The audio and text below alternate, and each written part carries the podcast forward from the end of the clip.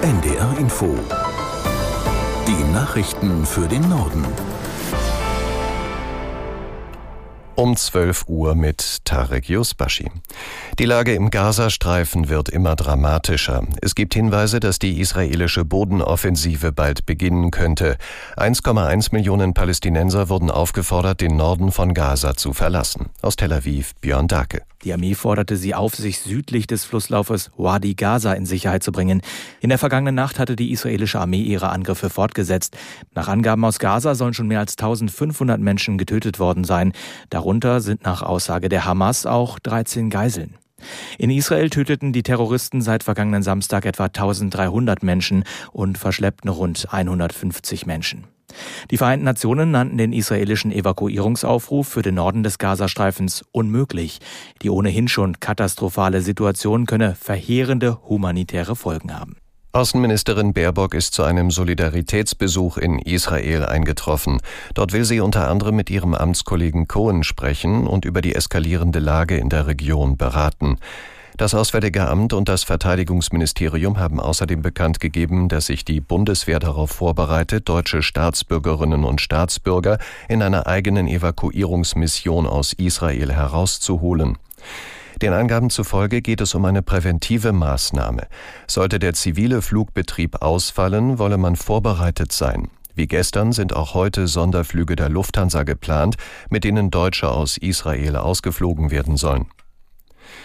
Vor dem Spitzentreffen zum Thema Migration wirbt die Bundesregierung für ihre Vorschläge in der Asylpolitik. Geplant sind Leistungskürzungen und mehr Abschiebungen, aber für viele auch die Erlaubnis zu arbeiten. Aus Berlin Bianca Schwarz. Zum Beispiel soll die Ausweisung von Schleusern einfacher werden. Behörden sollen mehr Möglichkeiten bekommen, nach ausreisepflichtigen Menschen zu suchen. Abschiebungen in der Nachtzeit sollen erleichtert werden. Geflüchtete, die in Gemeinschaftsunterkünften leben, sollen weniger Geld bekommen.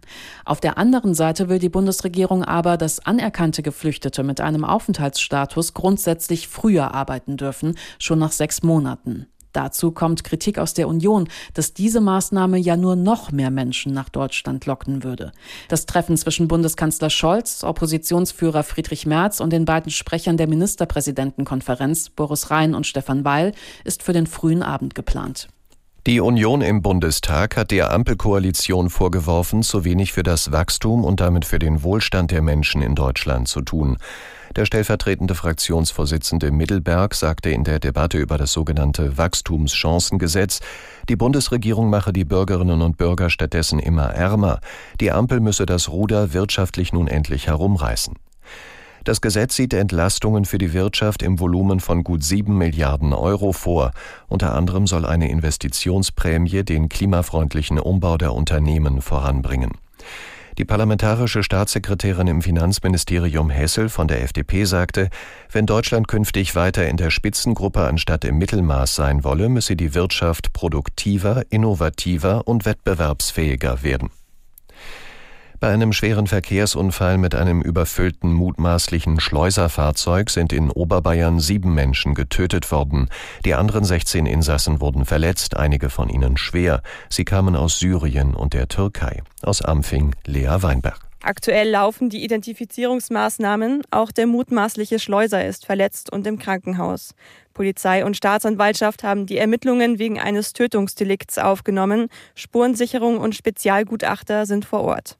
Am frühen Morgen wollte die Bundespolizei den Kleinbus wegen Verdachts auf Schleusung kontrollieren. Der Fahrer flüchtete und kam auf Höhe der Autobahnausfahrt Ampfing von der Fahrbahn ab. Das Auto überschlug sich. Die A94 in Richtung München wird die nächsten Stunden gesperrt bleiben.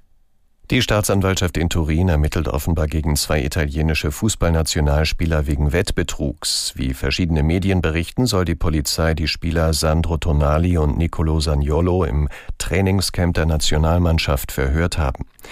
Demnach wurden beide Spieler anschließend nach Hause geschickt.